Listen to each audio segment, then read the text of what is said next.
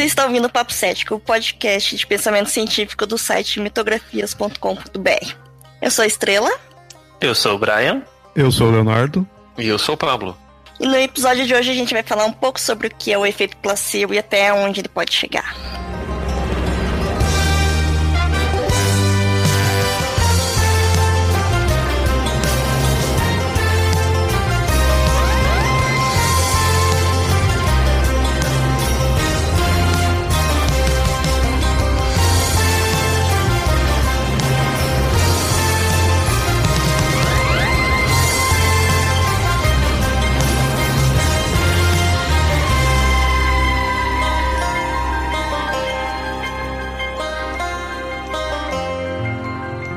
Há mais de 40 anos, um jovem cardiologista da cidade de Seattle, nos Estados Unidos, chamado Leonard Cobb, conduziu um teste em um procedimento que era até então bastante utilizado para a angina, uma dor no peito causada pela redução do fluxo sanguíneo para o coração. O procedimento consistia em realizar pequenas incisões no peito e fazer nós em duas artérias para aumentar o fluxo do sangue para o coração. Era uma técnica popular. 90% dos pacientes relatavam melhores. Mas quando Kolbe a comparou com a cirurgia placebo, na qual fazia incisões, mas não fazia nó nas artérias, as operações falsas se mostraram igualmente bem-sucedidas. O procedimento, conhecido como ligação mamária interna, foi logo abandonado. Essa prática de utilizar uma substância inerte, como açúcar ou farinha, ou pode ser uma cirurgia ou água, algum medicamento assim, e você administrar, né, como se fosse um medicamento sem contar para o paciente o que, que aconteceu, é bastante comum para você testar se um fármaco realmente tem aquela função que você espera ou não. Então, além de outros testes, né, também fazem esse tipo de teste. Então, se você está administrando um placebo, que seria uma substância inerte para um grupo de pessoas, e eles têm um efeito muito parecido com quem realmente está tomando seu medicamento, você pode, tipo, chegar à conclusão que talvez aquele medicamento não funcione porque você espera a gente pode perceber, né? O engraçado é que isso não funciona apenas com medicamento, mas também, tipo, com cirurgia ou injeção. E é uhum. muito integrante que nessas situações, tipo, a gente pergunta por que que é que acontece esse efeito ativo, né? Por que, que uma substância que não teria consegue realizar até certo limite ter o efeito que você espera, né?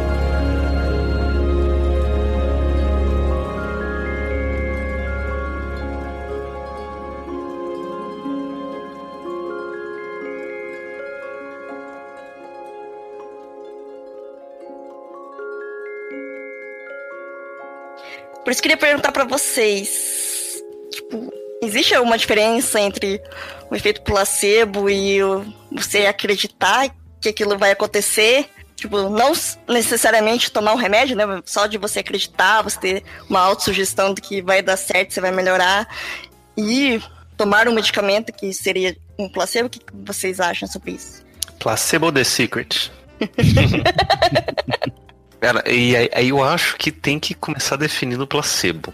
Porque é, é uma coisa tão aliás, é, ampla, né? Uhum. Que a gente não sabe direito o que, que é. é. Sim. Isso seria interessante, porque eu mesmo, assim, não sou burro o suficiente a não saber o que, que é um placebo, né? Eu saberia dizer, mas eu não conheço os detalhes em si, de repente algumas coisinhas pode, ah, não tal coisa já não pode nem mais ser considerado placebo, né? Eu acho que de repente pode ter alguns detalhes aí que, que foge que muita gente também não iria é, saber. E eu fico pensando se até esses detalhes não é o que vai diferenciar um placebo de autossugestão ou pseudociências, né? Em alguns casos, de repente pode estar tá aí, né? Nisso que eu fiquei meio pensando. E aí eu já puxo uma dúvida que é, acho que pode estar tá junto aí na definição, se uhum a pessoa, o paciente, ele tem que, de fato, não tá sabendo, né, ali, ele tá achando que tá tomando o remedinho ali que vai funcionar, mas não tem nenhum princípio ativo em si.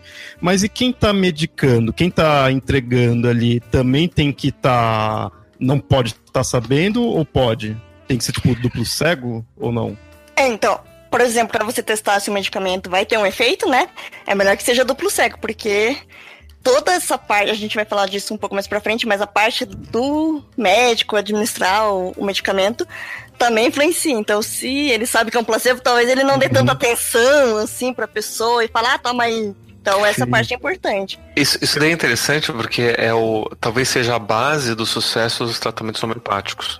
Uhum. Né? Porque você, assim, a gente tem um monte de relato que pessoas foram tratadas com homeopatia e super deu certo. As pessoas se curaram de crises alérgicas graves, de, de problemas, principalmente problemas mais crônicos, assim, que poderia passar com o tempo, né? A gente nunca sabe.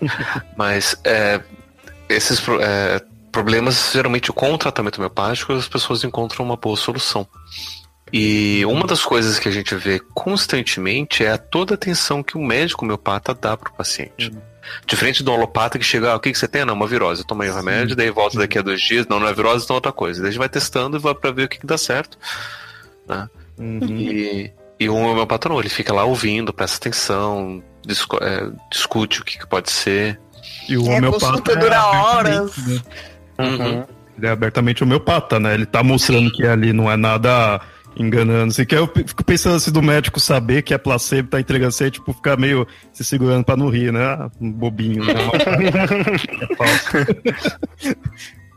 É, então, para definir, então, o efeito placebo seria que você realmente pode chegar até certo tipo de cura, é, passando por algum tipo de tratamento, tomando algum tipo de remédio, você realmente vai se curar. Só que seria você tá se curando não por causa do remédio, porque ele não é nada, né? Não tem princípio ativo ali, mas sim por estar tá passando por tudo isso. Então, hum. seria meio tipo, ó, homeopatia. Ah, eu me curei da minha alergia, da minha asma, não sei o que lá, com homeopatia. Mas será que você se curou pelo efeito placebo ou foi por, é, tipo, realmente pela homeopatia, que é aquele negócio que a gente sabe, ah, o princípio diluído um milhão vezes um milhão, vezes um milhão de vezes. Então, tipo, é essa a diferença, assim. O homeopata, ele tá vendendo que você tá se curando pelos princípios da homeopatia e não uhum. pelo efeito placebo. Então Sim. seria esse tipo de diferença. E ainda tem uma outra diferença interessante, que tem dois tipos de placebos que a gente pode usar. A gente pode usar o, o, o placebo com efeito colateral ou sem efeito colateral. Né? A gente chama de, de placebo ativo ou passivo. Acho que é assim que chama, ativo e passivo. Mas basicamente, um deles tem efeito colateral. Então, assim, se você tem lá um grupo de, de, de pesquisa e um deles está tomando placebo, está tomando remédio.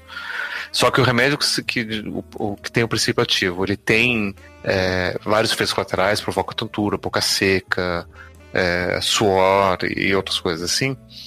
Se a pessoa não está sentindo os efeitos colaterais, ela pode saber que ela está participando do, do grupo que está tomando placebo. Uhum. E aí ela mesma se convence sim. que ela não tá tomando remédio, então ela não vai ter os efeitos, o placebo não vai funcionar para ela. Agora, se ela tomou um remédio que só dá os efeitos colaterais, mas não tem o princípio ativo que está sendo testado, né, a gente pode ver se ela de fato melhora ou não por conta disso. Isso aconte aconteceu né, nos anos 80, é, em pesquisas comparativas entre os anos 80 e os anos 90, aliás, e os anos 2000 principalmente, com relação aos antidepressivos. Nos anos 80 fizeram uma série de pesquisas com antidepressivos, comprando antidepressivos com placebos. Só que os relatórios, as pesquisas que eu li não diziam se era é, placebo ativo ou não. E, mas pelo que eu, tava, que eu tinha estudado sobre o uso de placebo, na época não se tinha ainda essa diferenciação. Então, tudo placebo uhum. era só água com açúcar mesmo. Né? Você dava água com açúcar para um grupo e para outro você dava um remédio que fazia a pessoa ter todos os efeitos. E, obviamente, que o grupo que estava tomando remédio teve um índice de sucesso muito maior do que aquele que estava tomando o, o, o placebo. Né? Isso nos anos 80. Então, você tem uma série de antidepressivos naquela época que começam a ser vendidos e, e se popularizam a partir dos anos 80.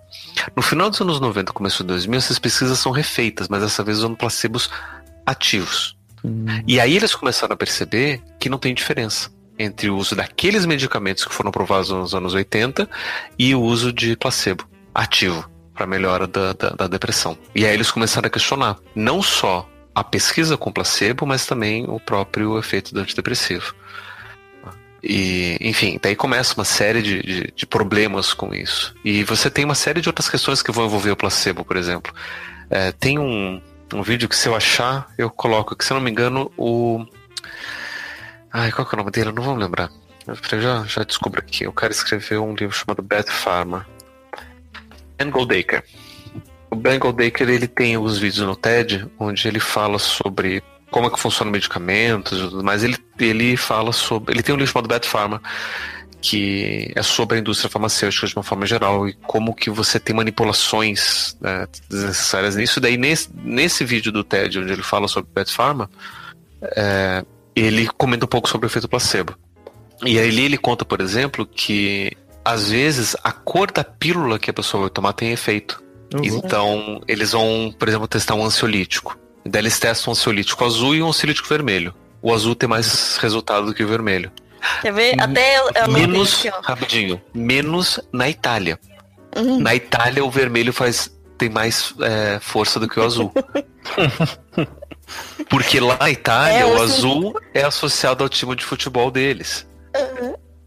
Então, que é o Azurra, e daí eles têm toda uma questão do azul ser uma, uma questão de força, de energia, então o azul ele não é tão calmante quanto o vermelho lá. Então tem todos esses detalhes culturais que também influenciam sobre é. o, o efeito. Talvez um gremista não queira tomar um remédio vermelho. Também. Alguém que torce pro internacional não quer o remédio azul, vai falar assim, ah, não sei. Né? É, tem tu, é isso não vai ter efeito. Então tudo isso daí é. vai, ter, vai ter efeito. Então tem um monte de. E, e daí eles, ele, essas pesquisas que o Ben mostra, por exemplo, diz que se você pega uma dose X e para um grupo, você dá uma dose X do placebo e uma dose duas vezes mais forte para um outro grupo, de placebo o grupo que tomou o dobro vai relatar o dobro de sucesso daquele que uhum. só tomou uma, uma, uma quantidade. então, uhum. se tomou um comprimido, meio comprimido, dois comprimidos, isso vai ter efeito no. De placebo mesmo. Placebo né? é quantitativo, você. É quantitativo. E, e tem várias pesquisas em cima de placebo que mostram isso. É, até se a pessoa só precisa tomar uma pílula por semana e a outra em que ela tem que tomar, tipo, a metade da dose, uhum. né? Teoricamente, só que, tipo, Diz que Todos os dias. Tem overdose de, de placebo? placebo? né? Que vai tomar um monte aquilo lá, ela vai achar que tá tomando um monte do remédio mesmo. Aí, aí entra numa outra coisa interessante chamada de efeito nocebo. Sim, sim. Nossa, eu adorei quando eu vi isso daí, eu não conhecia, meu. Eu, já, já citou ele, meu. Eu fiquei muito empolgado, que ele é tipo o, o arqui-inimigo do placebo, sabe? Versão ah. evil. Assim, achei muito que legal. você dá uma água com açúcar e a pessoa passa mal. É, então, é, é genial. Eu acho é. que esse efeito nocebo é. Tipo, por isso a gente não acredita em homeopatia e vai lá e, tipo, não dá certo, sua vida piora, aquela energia que você tinha piora, porque você sabe que aquilo não vai dar certo, você torce pra não dar certo e, tipo, é pior ainda. Você, ah, viu? A homeopatia não funciona. Só abrir um parêntese. É, acho que talvez nem todo mundo saiba o que, que é o efeito nocebo. Se alguém puder explicar aí só pra galera se localizar.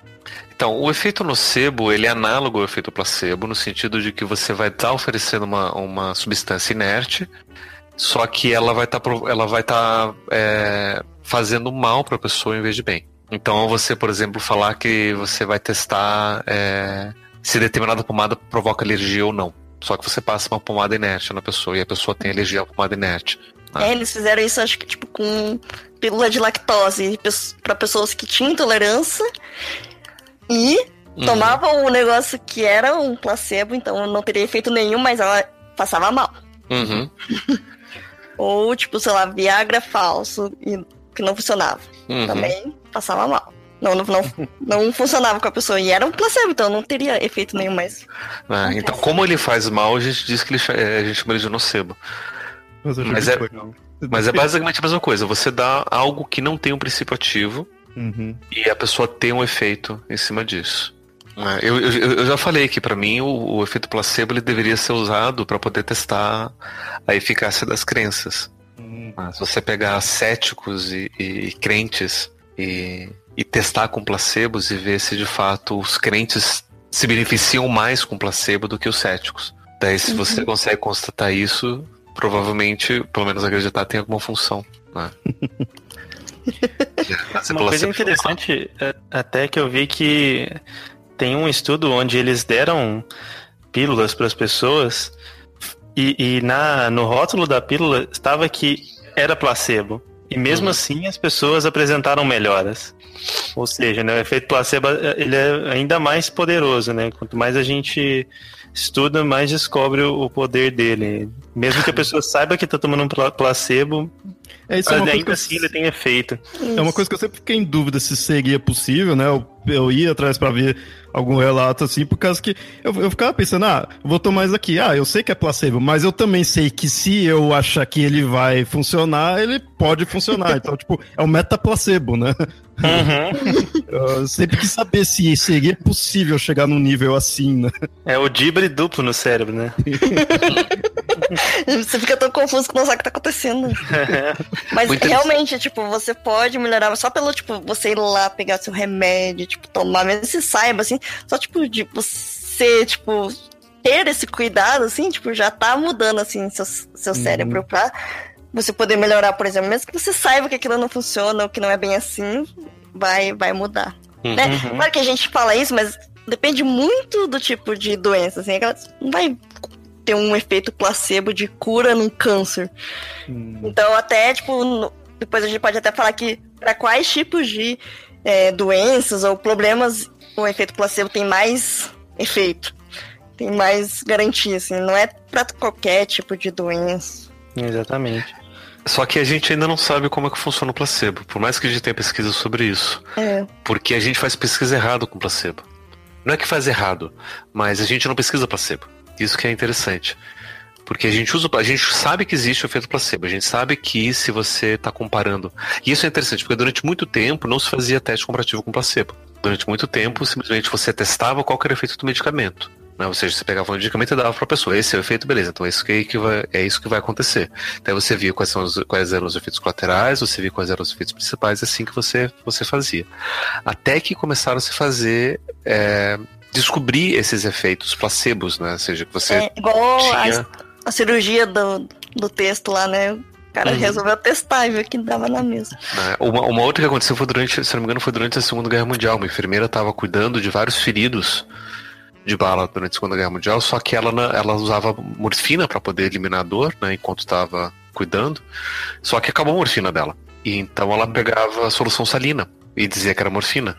E de fato aliviava a dor dos, do- dos soldados que tinham levado é, tiro enquanto ela fazia todo o, Uhum. o cuidado. Sai daí, foi esperto. E, e durante muito tempo eles co- começaram a usar isso, e durante muito tempo, inclusive, em vários lugares você prescrevia placebo, principalmente quando o médico sabia que o paciente não tinha nada. Né? Em casos, por exemplo, de é, hipocondria, era muito comum o médico receitar placebo. Uhum. Tipo, ah, eu tenho uma dor, não sei o que, que eu acho que é uma doença. Ok, então vou te dar aqui um, um- remedinho, passa ali na farmácia e pega, né? Ele escrevia PCB, dose e tal. E aí o, o, o farmacêutico do, do hospital via, ah, PCB, ok, eu preparava lá uma solução de placebo e dava pra, pra pessoa, a pessoa tomava e melhorava. né? E, e aí, com o tempo, esses protocolos passaram a mudar. Né? Não só de prescrever placebo, a gente não faz mais isso, mas também de como usar o placebo para poder comparar o efeito do medicamento. Né? São protocolos da década de 70 e 80, principalmente, que começaram a adotar o placebo dessa forma. né? Principalmente uma questão ética. É, quando a gente começa a fazer pesquisa com mais ética, a gente precisa sempre falar para os envolvidos tudo que está acontecendo. Então, se você está dando placebo para o paciente, você sabe que você está dando placebo, você tem que falar, eu estou dando placebo para você. Ué. Esse é um dos motivos pelos quais você faz teste com duplo cego. Porque Ah. o médico que está dando, ele não sabe. Uhum. Só que ele tem que falar, Nem você pode pode, saber, né? nem pode saber. E, só que ele, ele, ele, vai- ele tá falando, você pode estar recebendo ou não o placebo. Eu não sei. Uhum. Eu- Aqui você é um número X para mim que está recebendo determinado medicamento, só tem uma outra pessoa que sabe, e aí depois eles pegam os resultados e cruzam as informações com os nomes da- das pessoas com, com os resultados lá. Uhum. E, mas quem tá dando sabe, não sabe se tá dando placebo ou não, quem tá recebendo não sabe se tá é, recebendo placebo ou não, mas eles sabem que pode estar recebendo ou o remédio com princípio ativo ou o placebo. Uhum. né? E são protocolos que vão entrar em vigor a partir dos anos 80, principalmente. né? É, e... por questão da ética eu entendo, eu acho que faz total sentido, mas eu fico com aquela coisa assim, putz, será que de repente se não falasse nada não poderia ser mais efetivo, né, e ver de fato fazer o... Porque se a pessoa, se você põe uma certa dúvida ali no paciente de que aquilo lá pode ser falso, pode de repente já cair por terra, talvez, né? É, o problema é que daí deixa de ser uma pesquisa científica e vira uma, um quadro da pegadinha do malandro, né? Sim, sim. é, você acha que você estava sendo curado? Você não está sendo curado, pegadinha do malandro, não, pode ser. é, aí é a questão da ética, né? né? Você achou que estava dando remédio para você? Trouxa. é? Então, por conta disso, a gente evita, até mesmo porque a gente quer saber se de fato o placebo vai influenciar. Uhum. Porque né, a, a, história que a Estrela leu no, no começo é perfeita com isso. 90% tinha efeito. 90% das pessoas diziam que funcionava, sendo que não tinha. Não era o procedimento que fazia me melhorar. Uhum. Né, então, se a pessoa está acreditando e não é, qual que é a diferença entre isso e charlatanismo? Uhum. Uhum. Por que, que o cara fazendo charlatanismo estaria errado, né? Se... Sim. Se é a mesma coisa, é praticamente a mesma coisa. Uhum. Né? Se o cara faz uma cirurgia espírita, literalmente é isso que a pessoa está fazendo lá. Uhum. Com a diferença que a cirurgia espírita, o cara não precisa nem cortar. Sim. É só finge que corta, a pessoa acha que está sendo cortada, vê um monte de coisa vermelha lá, ele passa lá um algodão, ó, já está até cicatrizado o corte espírita que eu fiz você. É o que eu vejo as pessoas, quando a pessoa, assim, ela até gosta disso daí, até quer dar uma chance, mas ela tem noção que na, isso daí não é muito científico, assim, eu vejo muita gente traz esse argumento. Ah, mas, pô, a pessoa até não, até não deixa de ir no médico, né? Assim, ah, mas a pessoa vem e fala, ah, mas, pô, mal não vai fazer, o que, que custa, né? Vai que. Né? Isso acaba. É, é, essa proximidade que teria, né, do placebo com, com isso daí que faz a pessoa ter essa, esse tipo de pensamento, né? Tipo, ah, vai que, mal não vai fazer, né? E aí, na mesma é. Sendo, né? Eu fico meio. Só que pode fazer mal, sim. Né? né? Principalmente se você toma um placebo e abre mão de outros procedimentos. Uhum. Né? Principalmente se você tem que pagar caro por um placebo. Sim. É. Vai fazer mal. Né? Tem, por exemplo, é, o, aquele tal Homem do Ra, que nos anos 80, 90 fazia muito sucesso. Ele fazia um monte de, de, de, de terapias e procedimentos de, de, cura que tinham algum resultado, e a gente sabe que se tinha resultado era por conta de placebo. Uhum. E tinha pessoas que vendiam tudo que tinham para poder pagar esses, esses, procedimentos. E pessoas chegaram a morrer, inclusive, porque uhum. abandonaram o, o procedimento tradicional para poder fazer é, essas coisas aleatórias que ele fazia.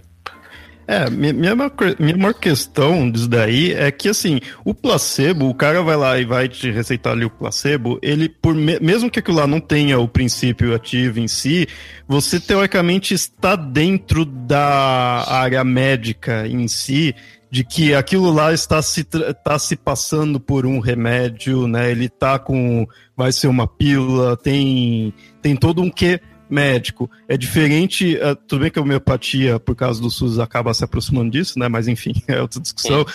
Mas outros efeitos florais, todas essas coisas assim.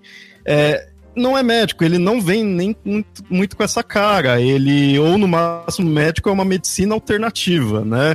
Então ele já se põe como algo diferente. Então, se você começa a dar crédito àquilo lá, você está dando crédito já a algo fora da medicina, fora de qualquer estudo, né? O placebo em si, ele por mais que não esteja é só pela sua crença em si que está fazendo algo, ele está dentro de uma área médica, tendo um certo controle ali. Você não vai partir, porque agora essa coisa espiritual, operações desse tipo, para você vir e querer curar um câncer daquilo lá é dois palitos. Né? Uhum. Dá dois pulos já, vai, já vira isso. Agora, de um placebo, não vai vir um médico e ah, ó, conseguir, sei lá, melhorar a questão da dor ali da pessoa com esse placebo. Ah, então vamos também curar o câncer dela, né? Não é assim. Uhum. Mas o pior é o seguinte: remédios supostos que curam câncer, ou, ou remédios testados para tratar câncer, quando comparado com placebo, às vezes o placebo tem efeito. Você uhum. consegue ter uma remissão de, do, do, do, tumor, você consegue ter uma série de, de procedimentos. Só que assim, a gente sabe que quando a gente está dando placebo para a pessoa, né? Por exemplo, descobri aqui um remédio, o princípio ativo é a fosfetanolamina. Né? Vamos uhum. testar comparado com placebo. A gente dá fósforo e dá um placebo qualquer. É, o placebo ele vai ter efeitos positivos pessoa que tem um câncer vai tomar o placebo, vai ter remissão do, do tumor, vai ter diminuição de sintomas, vai ter um monte de, de questões, inclusive, em alguns casos, pode até você poder prescrever, dizer que a pessoa se curou do câncer tomando placebo. É o que a gente Uhum. chama de remoção espontânea do tumor. Isso acontece, já é documentado esse tipo de coisa. Uhum. O problema é que a gente não sabe como que isso acontece. Por que que isso acontece? Né? Então, assim, se a gente compara né, a taxa de sucesso de placebo e a taxa de sucesso da fósforo e vê que o sucesso é mais ou menos igual, por exemplo, 30% das pessoas de fato apresentam melhoras ou até curas, será que isso foi por conta do placebo? Será que isso foi por o curso natural do, do- da doença? Porque a gente sabe que tem alguns tumores que se você não faz nada, o tumor ele entra em remissão. Uhum. A gente Uhum. sabe também que tem alguns tipos de câncer que se você não faz nada, o tumor vai ficar lá e não vai fazer absolutamente nada com você. Você vai morrer de velhice antes do tumor fazer alguma coisa. Por exemplo, tem alguns tipos de câncer de próstata que são assim.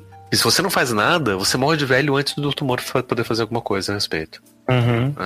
Então, o que está acontecendo ali? Será que foi o placebo? Será que não foi? Será o que, que é? A gente não sabe. A gente não sabe o que, que é. né? Então a gente usa meio que para comparar. Se o efeito for semelhante, daí então a gente elimina o efeito do, do princípio ativo. né? Então a gente diz não é o princípio ativo que está agindo, porque o princípio ativo está tendo o mesmo sucesso que o placebo.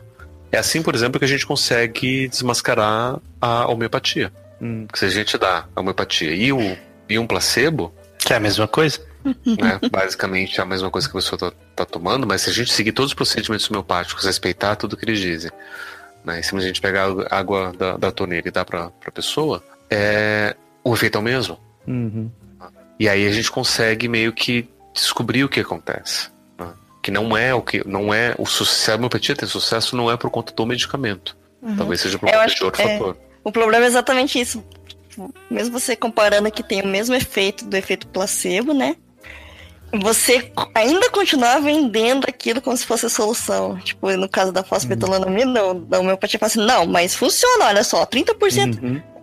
Ah, mas aqui nesse placebo também deu 30%, mas a gente ignora e continua vendendo essa ideia. Uhum. e aí, por isso que eu acho que a gente usa o placebo errado. Porque a gente usa o placebo para poder negar o, o- a eficácia. Em vez de a gente poder parar para pensar que, putz, tem 30% das pessoas que estão melhorando tomando água com açúcar. Por que, que a gente não pesquisa isso melhor para saber como que a gente pode curar mais pessoas com água com açúcar, em vez de tentar Uhum. procurar por mais remédio? Hum. A gente entender de fato o que é o efeito placebo, como que ele funciona, se ele de fato age sobre o cérebro ou não, se ele é uma construção social ou não, se é biológico, se é natural, a gente não sabe. Pois é, né? E até conseguir tá reproduzi-lo. É, até- e até conseguir reproduzi-lo de uma forma mais controlada, né? Sim. Isolar as variáveis. Uhum. É, Eu- saber quando o cara precisa de remédio e quando ele precisa, tipo, desses mecanismos que o placebo tá criando que, Uhum. E poder Eu- juntar os dois. Exato. Eu tenho uma hipótese Hum.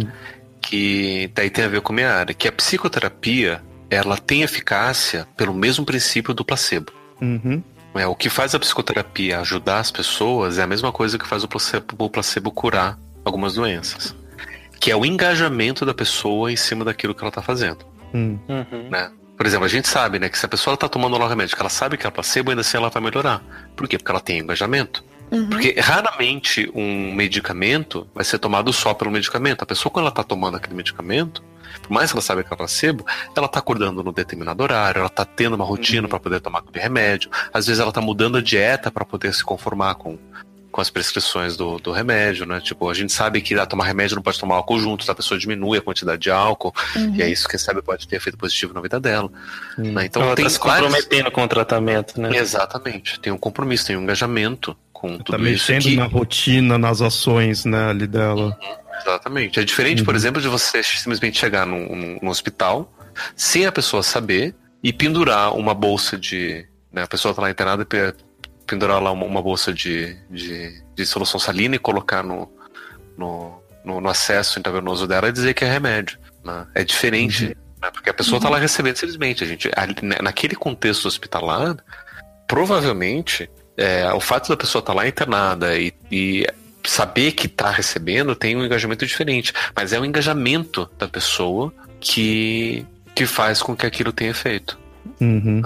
E não necessariamente um- uma crença ou o cérebro modificando, o cérebro se autocurando, alguma coisa né? Você dá uma, uma, uma, ação desse, desse tipo. É, isso daí eu também vejo quando é no sentido contrário, de aí eu não sei, talvez você entraria também né, no, no nocebo, de quando a pessoa, a pessoa tá mal e aí vai piorando porque larga a mão, assim, também. Não, uhum. Desiste, não, né, de desiste. fazer qualquer coisa.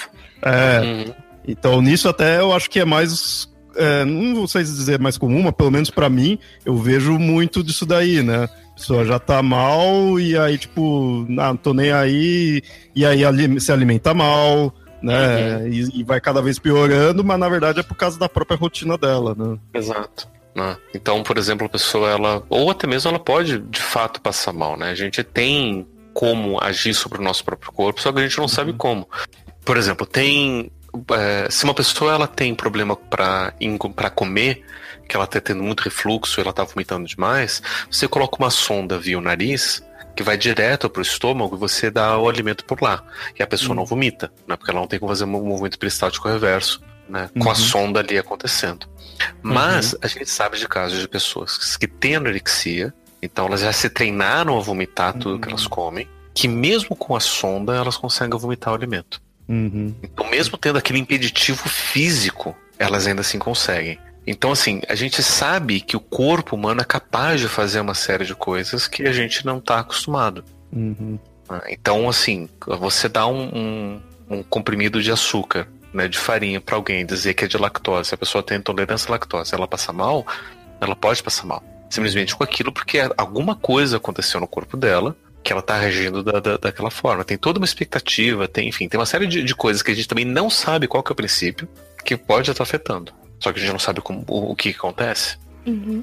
E aí eu fico pensando, que nem, no. Me, me confirma isso daí. A pessoa tem, sei lá, acho que de repente algum problema de ansiedade, acho que ansiedade talvez tenha alguma coisa de placebo que possa servir, não sei, eu pensei agora aqui. Mas aí a pessoa tem isso daí e aí tem remédios, né, que iria aliviar a ansiedade dela, que teria o princípio ativo e de repente ela toma ali o, o placebo. E aí funciona. Se você lê o cérebro delas, você vê, é, sei lá, a parte química ali, vai ver diferenças, assim, vai de repente, ah, de fato o cérebro está soltando algo que aí diminui, como se o, como que o remédio de verdade faria. Você consegue ver a diferença química, física ali mesmo na pessoa? Dá para ler a, o efeito? Ah, sim, então. Você realmente consegue ver talvez eu não sei se por imagem do cérebro, mas você consegue perceber que a pessoa realmente ela dispara uma série de efeitos bioquímicos que vai, uhum. tipo, por exemplo, gerar algo para ela ficar menos estressada, né, menos ansiosa.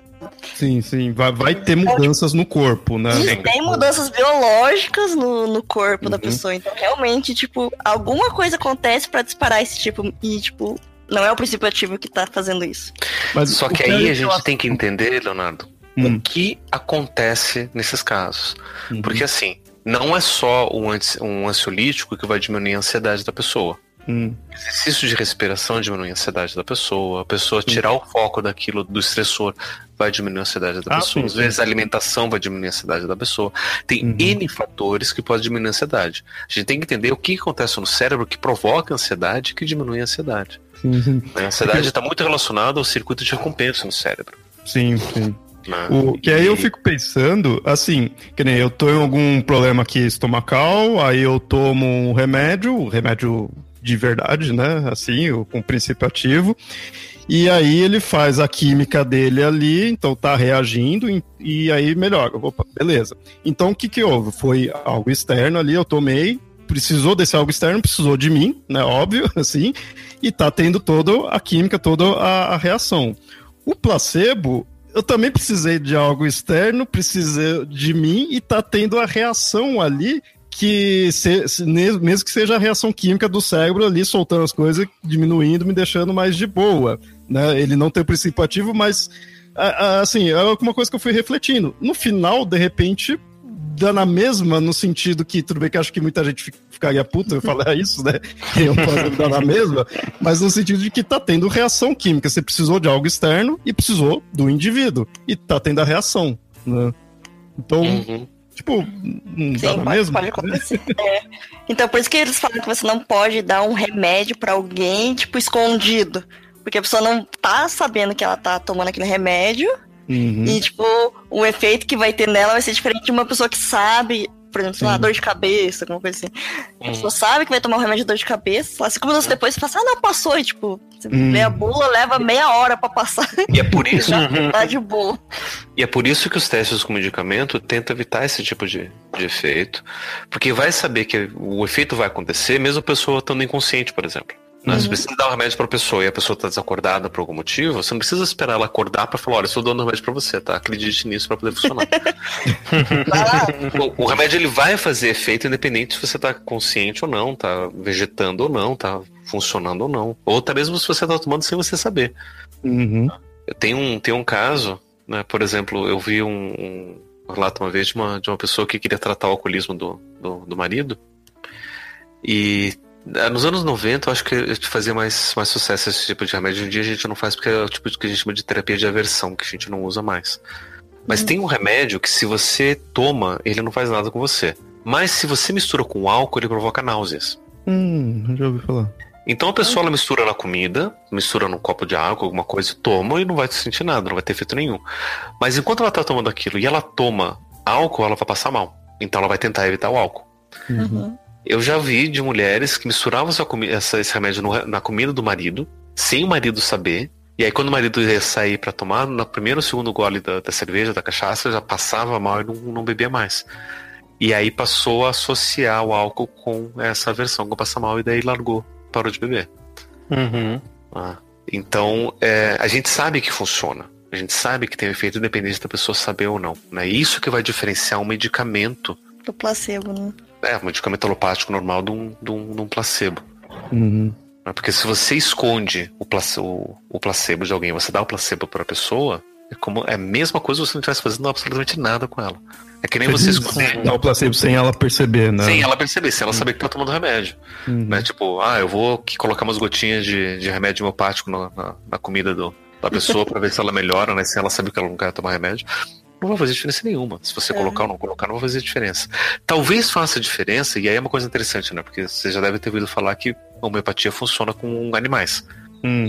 E Sim, o animal bebês, não sabe né? porque tá tomando remédio. Com bebês, com animais, em plantas também. É, É. interessante. É, Eu tenho uma experiência de- dessas com, com os meus cachorros, poder florais para os meus cachorros, uma época que funcionou.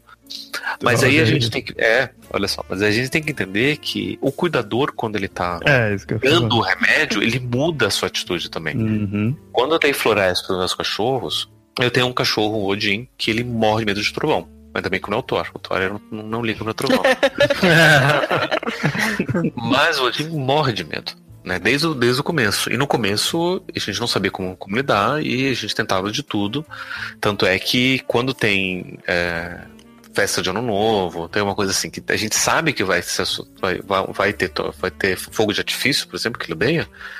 A gente compra um, um ansiolítico para ele, para ele ficar um pouco mais calmo. A gente sabe que não vai parar, ele vai ficar nervoso, só que ele fica um pouco mais calmo. E às vezes até ele consegue dormir, mesmo tendo os barulhos. Hum. Hum, Antes da gente descobrir isso, antes do veterinário recetar isso, a gente comprou um floral para medo e dava pro, remédio, pro, pro cachorro. E o cachorro odiava, né? Não entendia o que estava acontecendo, tinha um gosto ruim. E... Só que a gente percebeu, eu, pelo menos eu percebi, que ele começou a melhorar um pouco mais.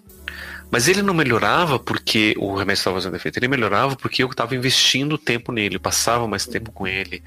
Eu, Uhum. eu via que o remédio fazia ele não, não ele ter gosto ruim e ele não gostava, daí eu dava um, um biscoitinho logo depois.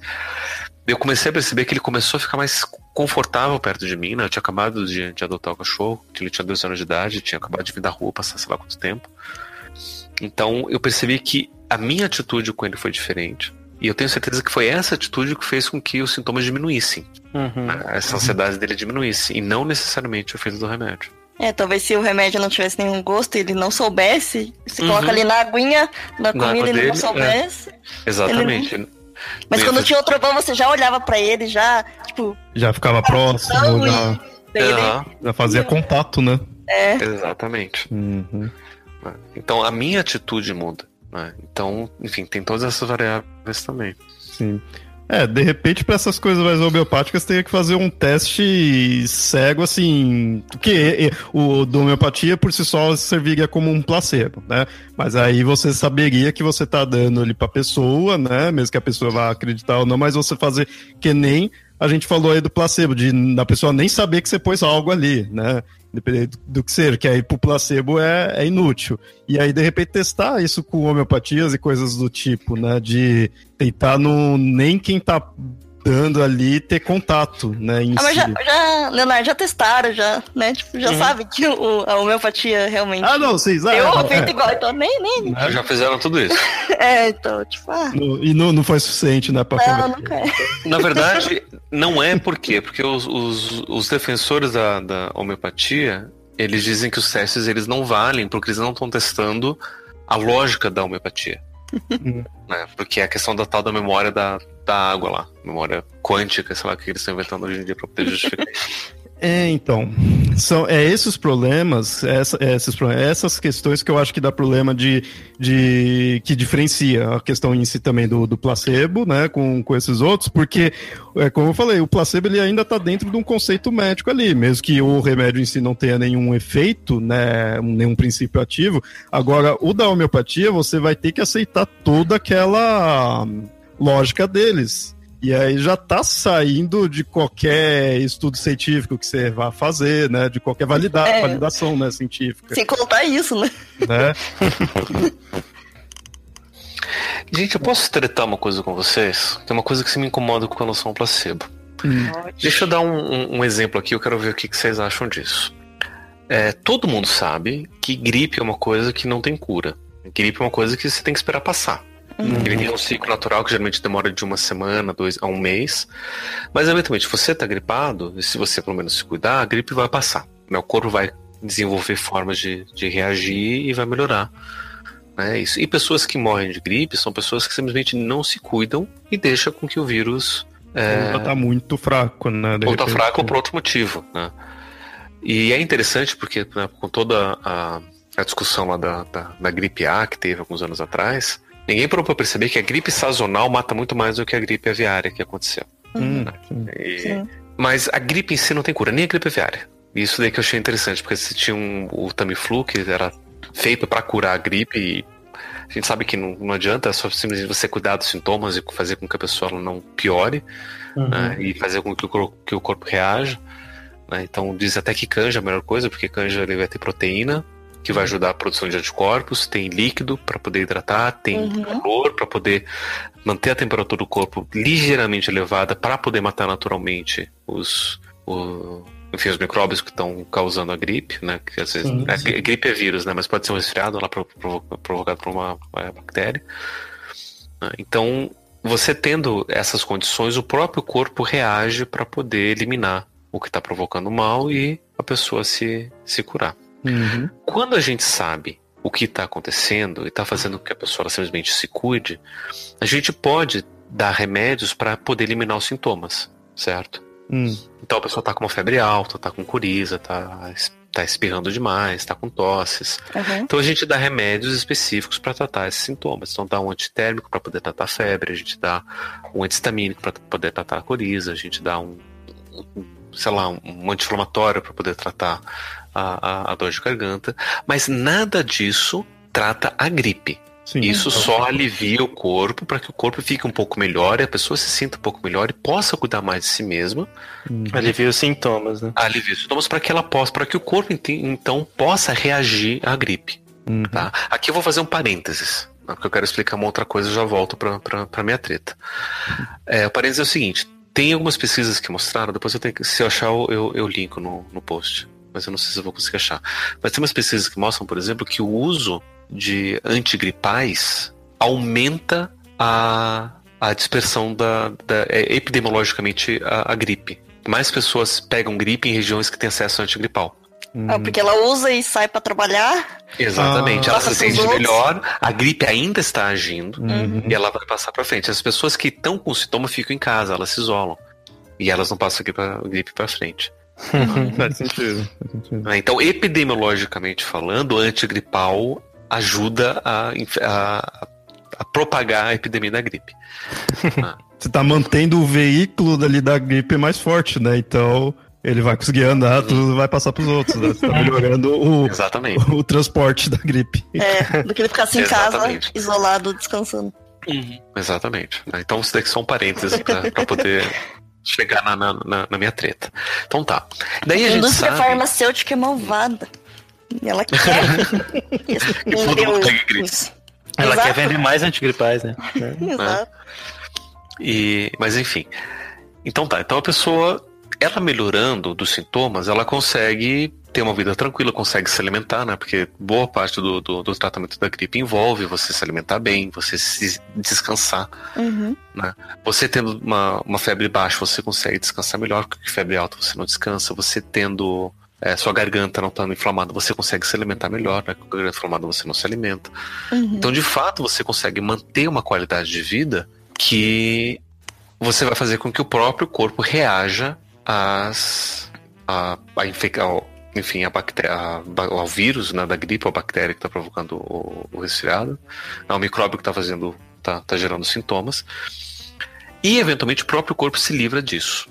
Então a gente sabe que todos esses remédios, eles são eficazes para aliviar o sintoma, mas eles não tratam a gripe, Sim. certo? Uhum. Ele não é o tratamento da gripe, ele é o tratamento dos sintomas para poder facilitar que um corpo se cure da própria gripe. E convenhamos que às vezes nem ajuda tanto assim, né? É, dependendo do caso. É, um pouquinho. Acho que é, Ah. é mais a pessoa, talvez, sei lá, sai pra trabalhar e se sente melhor, não sei. né? Mas assim, a gente sabe que se tem, se o remédio ele tem algum efeito, ele tem o efeito simplesmente de facilitar, de melhorar um pouco a qualidade da- de vida da, da pessoa, mas é a própria pessoa, inclusive com o próprio engajamento dela, que vai fazer com que a gripe melhore. Porque Uhum. também não adianta nada a pessoa simplesmente tomar remédio antigripal e ela não se alimentar direito, não se hidratar direito, não dormir direito, ela vai morrer. A Uhum. gripe vai matar a pessoa e é assim, inclusive, que acontece as mortes por gripe. A gente não sabe, mas é assim que acontece. A pessoa simplesmente ela toma o remédio, não se, não se cuida, ela fica cada vez pior, né? Ah, preciso trabalhar, preciso fazer isso, preciso fazer aquilo, vai se entupindo de remédio até o momento que ela desmaia. De, de- de- o remédio não consegue mais fazer efeito e ela desmaia internada e eventualmente ela morre. né? Uhum. Mas. Então a gente entende que não é o remédio que vai estar curando. A gente pode então chegar para uma pessoa, ou a pessoa pode dizer, ah, eu me curei graças a esse remédio. Eu tomei aqui um. um, um b... né? É gripe, b... então tomei o b... e a... o b... me curou da gripe. Paga nós. Né? ou não, porque vou Paga enquanto o Pablo não falou nada ainda. Tá, então, então, então deixa, deixa eu inventar um, um outro nome de remédio para cortar o, o, o edição. Vamos aqui um, um fora gripe. né? Então é gripe, fora gripe. Então tomei o fora gripe e, e eu- e a pessoa acreditou que foi o fora gripe que curou ela. Tá? Nesse caso, a gente poderia dizer que o fora gripe está agindo como placebo ativo, porque não é nenhum princípio do remédio fora gripe tá de fato eliminando a gripe. Só tá tendo efeitos, sintomas para fazer com que a pessoa se sinta melhor ou sinta que está recebendo algum tipo de tratamento e aí o próprio corpo reaja e se cure sozinha da, gripe. E daí é uma pergunta: vocês acham que a gente poderia dizer então que o fora gripe para essa pessoa que acredita que a, a fora gripe está tá agindo contra a gripe, ele seria teria o funcionamento de, de um placebo? Eu acho que se você comparar com uma pessoa que sabe realmente os princípios ativos, o que, que vai acontecer com ela, e ela, digamos, melhorar menos e a outra pessoa melhorar mais porque acha que tá curando da gripe, daí eu acho que realmente existe esse efeito placebo da pessoa Uhum. achar que tá curando a gripe, mas eu não sei se realmente tem Porque, assim, Na prática, se eu der um remédio homeopático para essa pessoa e der um fora gripe para ela, Uhum. em duas semanas a pessoa vai estar livre da gripe. Hum. Uhum. É, Independente se toma um remédio homeopático ou fora gripe.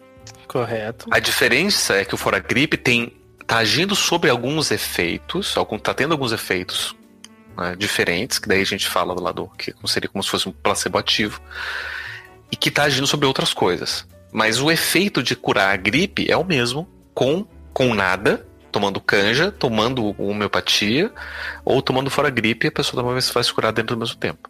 Hum. uhum. Então a gente É que- poderia dizer, então, que É. esse fora gripe ele seria um placebo? Essa, essa que é a minha dúvida, porque daí em cima dessa caso- resposta eu vou pistolar. É, no caso aí, o Paragripe, ele estaria deixando a pessoa sem a dor de cabeça, sem a, a, a febre, sem a Uhum. garganta ruim, ele estaria fazendo Sim. isso. Né? Sim. Isso já vai deixar a pessoa disposta a, a seguir em frente Uhum. ali. Agora, só você deixar a pessoa mais disposta já entra como placebo? Ou a pessoa. Ou, é- ou ela teria assim que. Ela tá acreditando que aquele determinado remédio vai curar, e o fato dela, dela acreditar que faz o, o corpo dela ali trabalhar. Independente se dela tá mais disposta dela se alimentar melhor ou não, dela, dela agir em si, né? Ela deixa meio que, por ela acreditar, o corpo dela vai vai produzindo a química ali necessária, né? Em algum caso assim. Ou ela é diferente dela de fato levantar, se alimentar melhor, é, fazer o exercício e se hidratar, né? O fora gripe, ele, eu vejo ele dando força para a pessoa, como vai baixar, vai baixar a febre, vai tirar dor de cabeça. É, eu imagino dar, dar mais força para a pessoa tá ali ativa, né? Só que aí minha dúvida é isso, só deixar a pessoa ativa entra como um placebo e aí pela atividade dela ela melhorar entra como placebo? Se entrar, eu acho que poderia pôr, né? Vejo- Deixa, deixa, deixa eu, eu- complicar as coisas um pouquinho mais, até porque essa questão de deixar a pessoa mais ativa. No século XVIII, século XIX, a medicina ela é meio tipo barbeira, quase que literalmente. Açougueira. Não, é ba- barbeira mesmo. Caso é literal, tinha-? É, literalmente, porque você tem os, os, os cirurgiões barbeiros que faziam às vezes de médicos. Uhum. E uma das práticas comuns desses barbeiros era a tal da sangria. Às vezes Uhum. utilizando sanguessugas, às vezes simplesmente fazendo cortes e fazendo com que a pessoa sangrasse. Todo mundo sabe que se você simplesmente corta a pessoa e fazer com que a pessoa sangre, pelo menos é, anêmica ela vai ficar. Isso quando o corte não gerar infecção ou alguma outra coisa assim. Então vamos supor, por exemplo, que a pessoa está lá com gripe. tá? E aí você faz um corte. Vamos supor que você tinha acabado de lavar a sua navalha, então ela não está suja. Né? E você acabou de fazer, né, limpar a pessoa, limpou a navalha, a pessoa não está suja, então, né, então não vai ter infecção. A pessoa vai ficar anêmica. A pessoa estando anêmica, ela não faz nada. Hum, Ela fica mais fraca e daí ela fica de cama. E aí ela vai ter que se alimentar para poder curar a própria anemia, para poder ter força. Ela vai se hidratar. E isso vai fazer com que a pessoa se cure da gripe. uhum. Não vai ser a sangria. Então a sangria vai facilitar com que a pessoa cuide de si mesma. Sim. Deixa eu complicar ainda um pouco mais. Na mesma época, foi inventada a a homeopatia. Porque muitas vezes essa sangria fazia com que a pessoa ficasse anêmica, às vezes ela não podia ficar anêmica e a pessoa morria da, da anemia da sangria ou às vezes da infecção provocada pela sangria. Uhum. tá? Então a homeopatia simplesmente fazia com que a pessoa ela é, não fizesse nada com ela. Então duas semanas depois a pessoa estava curada da gripe porque ela simplesmente não fez absolutamente nada que fizesse mal para ela. Uhum. Então o, a homeopatia facilitou com que ela se sentisse melhor. Porque o tratamento tradicional da sangria ia fazer com que ela se sentisse pior. Uhum. A gente sabe que nesses casos a atuação é de placebo, certo? Uhum. Então, no caso do remédio fora gripe, seria análogo? A gente poderia considerar que seria análogo a isso? Então, eu acho que mesmo que ele. a pessoa entenda diferente, assim, mas se ele tá dando realmente os efeitos, acho que, tipo, não, não é um placebo. Ela só, tipo, entende errado o que tá acontecendo, como se. Nesse caso da sangria, assim, tipo, realmente dava o efeito, mas não era exatamente por esse motivo. Mas aí o que que você está considerando como sendo placebo? Eu acho que o placebo seria você melhorar, é, tipo, sem que o- os princípios ativos daquele remédio fizessem algum efeito. Como se eles não existissem. Então, se você dá um. Fingir que tá, você dá um placebo pra uma pessoa e falar que é um, anti, é um fora gripe, e dá o fora gripe realmente, essas Mas- duas pessoas vão melhorar ou não. Mas é achar. que tá, mas é que tá. E no caso do placebo ativo, onde de fato tem efeitos. Só que o placebo ativo, ele tem efeito, né? Tipo, ah, você vai ter tontura, vai ter uns efeitos Uhum. assim. Mas por que, que o efeito não pode ser positivo? Por que, que o efeito não pode ser diminuição da dor de cabeça, diminuição da coriza, as coisas assim? Ainda assim, o efeito ativo de um, de um placebo. Hum. E aí, vamos, Hum. vamos supor, vamos supor, inclusive, que a gente veja assim, a gente sabe que o, o- a pessoa vai melhorar em duas semanas. Mas tomando fora a gripe, a pessoa melhora em três dias. Hum. Não, realmente eu acho que, né, se é um efeito colateral, mas que seja bom, é pode fazer parte, sim, de um, de um Né. placebo. A gente Ativo. pode considerar como se fosse um placebo ativo, certo? Uhum. Essa que é a minha grande questão com relação ao tratamento psiquiátrico. Porque a gente não sabe o que causou aquele transtorno na pessoa. Hum. Mas a gente, A gente- dá remédios Pelos sintomas? atuam É, em cima do cérebro para poder diminuir sintoma. Uhum. Mas a gente não sabe o que causou aquele sintoma. uhum. A gente sabe que aquele sintoma é provocado por determinada alteração no cérebro. Que nem, por exemplo, eu sei que se eu tenho um problema de acidez a mais no meu estômago, eu vou ter um problema de gastrite. Hum. Então, se eu dou um remédio que aumenta essa acidez, eu vou ter problema de gastrite. Se eu altero de qualquer forma essa acidez, eu vou ter problema de gastrite, por mais que eu não saiba o que, que está causando essa alteração de acidez. Uhum. Então, uma coisa é eu tratar sintoma como eu trato o sintoma da gripe, outra coisa é eu tratar o problema. Eu sei, por exemplo, que minha temperatura no corpo aumenta por conta de tal coisa. E se eu dou um antitérmico, meu corpo não vai ter esse aumento de temperatura, então não vou ter febre. Porque eu sei como é o princípio que gera a febre. Como eu sei qual é o princípio que gera no, num determinado comportamento de acordo com essa alteração de neurotransmissores. Porém, eu não sei o que causou a alteração de neurotransmissores. Nesse caso, você está tratando também o sintoma. Exclusivamente o sintoma. Sintoma. É, é, é nesse também. Só que a gente vê, por exemplo, uma pessoa. Vamos pegar aqui um caso de depressão, tá? Depressão que é uma condição séria, uma condição grave. A pessoa vai e começa a tomar antidepressivo. Tá com uma crise depressiva séria e depois de algum tempo, tomando esse remédio, depois de dois, três, quatro, cinco meses, a pessoa de fato ela tá melhor. Uhum. Hum. A gente vai dizer que a pessoa está melhor por causa do remédio? Mas ela fez o tratamento? Sim, ela tá tomando remédio, tá indo lá regularmente no médico, tá fazendo tudo isso. Você pode falar que tá melhor pelo geral, né? Assim, por todo Mas- o conjunto da obra. Mas será que a gente não pode dizer que todo esse processo não é análogo ao processo do placebo? Um placebo ativo que a gente está dando para ela? É, eu acho que se a gente dizer que é pelo conjunto da obra, de certa forma sim, porque pessoa, é o que a gente disse mais cedo, né? A pessoa vai lá, se compromete com o Sim. tratamento e toma um Uhum. remédio e tudo mais, então... Tem mudança de vida e começa a fazer mais se, se- se você pôr que o fato da pessoa agir, mudar, não só simplesmente ela tomar, assim, se a pessoa tomar o remédio, opa, tomei o remédio, então vou melhorar, e não mudar nada em si, é, nada mesmo, e melhorar simplesmente, seja lá qual for o problema ali, simplesmente porque ela acreditando, sei lá, o cérebro vai soltar algumas enzimas, que aí não sei o que, vai mexer, vai baixar a ansiedade, vai não sei, aí depende do exemplo, mas se só pela, por ela acreditar é uma coisa. Que aí eu acho que, obviamente, entraria como placebo ou, ou mágica, sei lá. Mágica. Pensaria? né? Ou assim, se você disser que, se for considerar que não, é, para ela tomar, ela fez com que ela vá agir de tal forma, vá mudar uma rotina, ou mesmo que essa rotina seja ficar parada, seja ficar afastada ali, e isso daí influenciar no resultado, se isso daí também entrar como placebo, que eu pessoalmente não vejo problema também de repente chamar como placebo, eu acho que é só questão de definir. Se esse daí de ações da pessoa também entrar, é, aí eu acho que talvez o do remédio, aí de toda essa questão do, do fora gripe, da questão da, da depressão aí que, pois como exemplo, entraria, né? Eu pessoalmente não vejo problema de colocar isso como, né, placebo ali. Eu acho só interessante deixar claro que isso dependeu de ações da pessoa. Seja ela ficar mais ativa, seja ela ficar mais reclusa, né? Talvez em alguns casos seja bom, outro- outros casos seja ruim, né? Você ficar recluso, né? Então eu acho que só deixar claro que houve ação da pessoa, né? Não Uhum, acreditar, né? Sim. Uhum.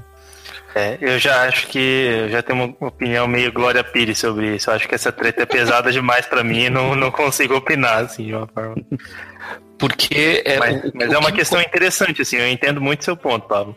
Porque o que me incomoda muito é o seguinte, quando a gente fala que é placebo, a gente sempre fala, ah, então não funciona, ah, então não é sério, ah, então é, é besteira. Uhum. A gente já trata qualquer coisa que é placebo como sendo inferior. Uhum. Só que o meu ponto é não. Placebo ele mentira, funciona. Né? É como se fosse de mentira, como se a gente estivesse tá sendo enganado. Só que não, placebo é uma coisa real que funciona. Uhum tem efeitos, a gente só que a gente não sabe quais são, a gente não sabe qual é o princípio, a gente não sabe o que está acontecendo. Né? E, talvez, o, e talvez o efeito do placebo não seja nem um efeito físico, né?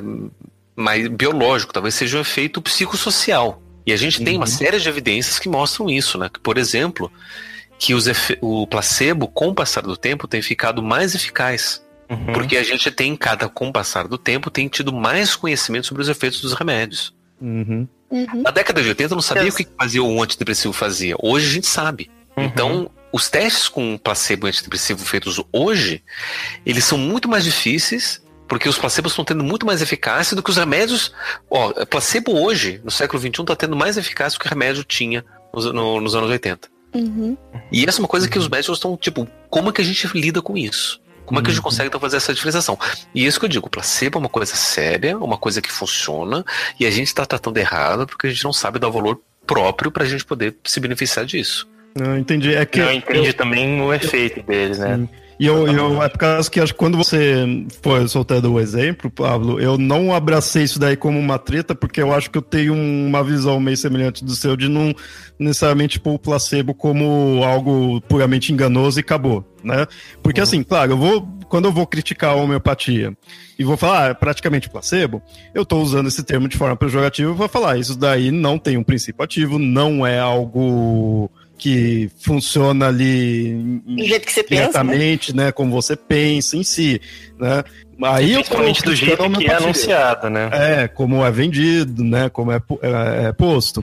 Mas uhum. você usa, principalmente porque eu tenho muito contato com pessoa ali que teve questão de depressão, e aí eu vejo, ah, tá, os remédios aí tá funcionando, mas de repente tá tendo outros. É, quando é, acontece outras coisas que o remédio fuja a palavra. Efeito colateral? Ah, efeito colateral, né? De repente, outras formas não valeria a pena, não seria melhor. De repente, até algo que seja um placebo, de repente, esse remédio não é bem um placebo. Ele funciona ali mesmo, tem um princípio ativo, mas tem outras coisas, então é ruim. É porque eu sou muito receoso com remédio, com remédio com princípio ativo mesmo, né? Então, acho que é uma, uma coisa que eu vejo meio apesar que no, no, início mesmo vocês mostraram dos placebos que tem os efeitos colaterais, mas uma coisa que me chamava um pouco a atenção do placebo é aquela coisa. Ele vai funcionar ali, imaginando que, né, que dê ok, e não vai ter os, uh, os efeitos colaterais, né? Já uhum. que o uhum. remédio, que, meu, qualquer remédio com princípio ativo, ele vai ter um efeito colateral, nem que seja simplesmente te dar um sono ou te dar uma azia, né? Algo não tão pesado, mas ele vai ter alguma coisa ali. É algo muito complexo, assim muito pesado, né? Eu sou muito receoso com o remédio por causa disso. Então o placebo eu via num que é melhor por causa disso, por ser algo mais light, né? Não conhecia muito a fundo para afirmar mesmo assim, mas eu pensei dessa forma.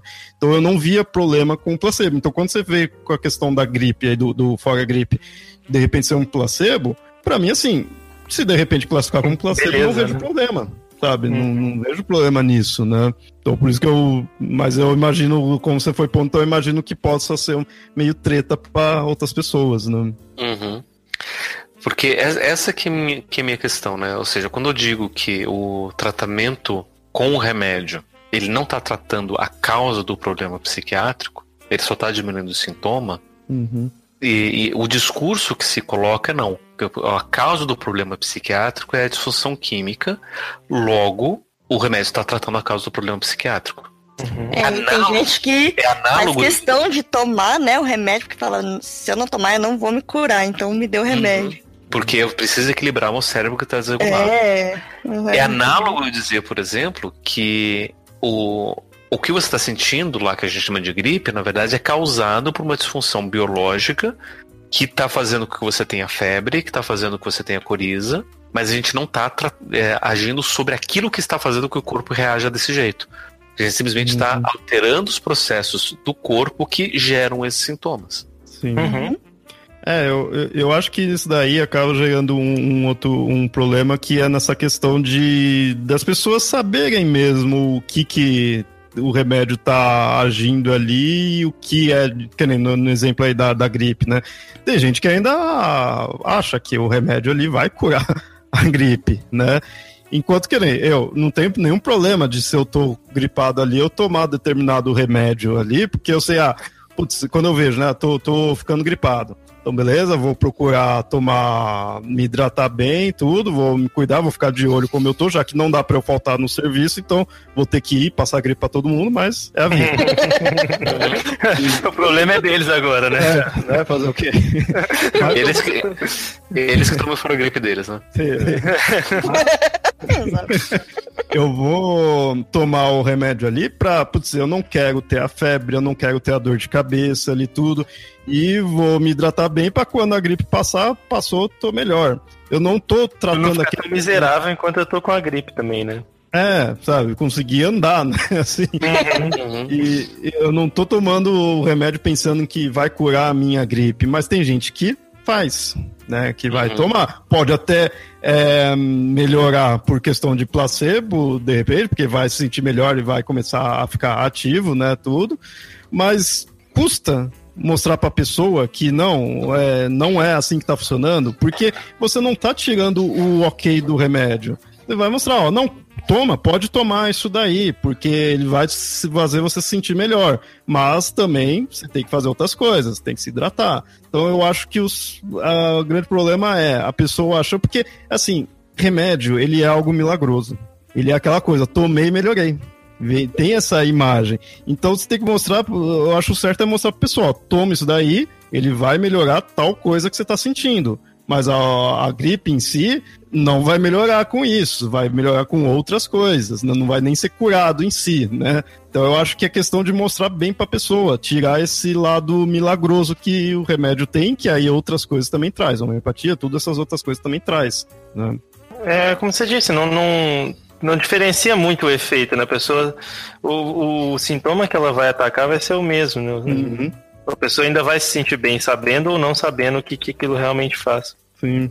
Mas acho que a questão fica realmente bem mais complicada quando você puxa isso para o lado, por exemplo, de um antidepressivo, né? Porque é. aí já se trata de uma, de uma, de uma, uma doença bem mais complexa, assim, que não é, é tão simples quanto ah, isso aqui vai te aliviar a coriza, isso aqui vai te fazer ficar com menos dor de cabeça, né? Mas isso deveria ser a, a, a nossa posição.